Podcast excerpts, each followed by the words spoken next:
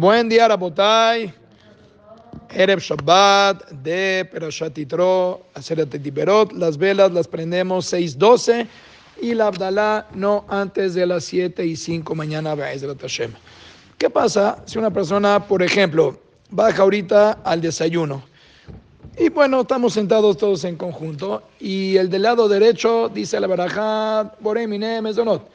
Y el del lado izquierdo dice Shakon Yamit Barón de manera que se le empalmaron a la persona que está al lado de estos dos que están diciendo verajá, dos verajot que él pues, tiene la obligación de contestar amén. Entonces, ¿cómo es la cosa? Un amén que contesta uno sería suficiente para cubrir las dos verajot o podemos concederle a cada una de las verajot un, un amén por sí solo. Igualito, todos al mismo tiempo. Ok, Taná de. No, un momento. no, hay, algo que yo la verdad no sabía, reconozco. Eh, ¿Qué pasa, por ejemplo?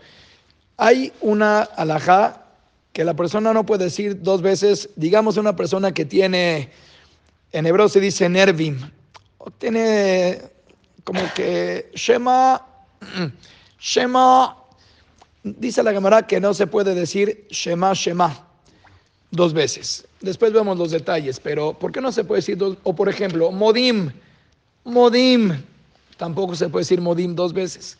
Porque si tú dices Shema, Shema, o Modim, Modim, don Mauricio, ¿qué estás demostrando? Que hay dos dioses. Entonces, reconozco, reconozco. Barminá, no un dios y al otro dios. Shema, Shema, un Shema para uno, un Shema para el otro.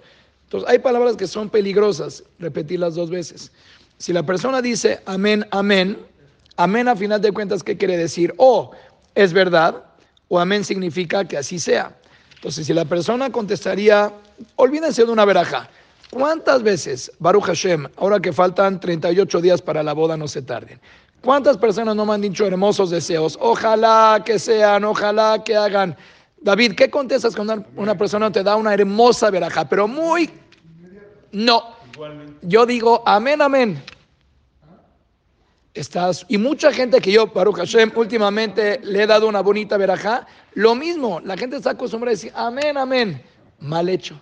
Si la persona dice amén, amén, eso significa, Barmenan, se puede llegar a interpretar, ojalá que ese Dios quiera, ojalá que ese Dios quiera. Amén, No, está nada de otra vez con usted.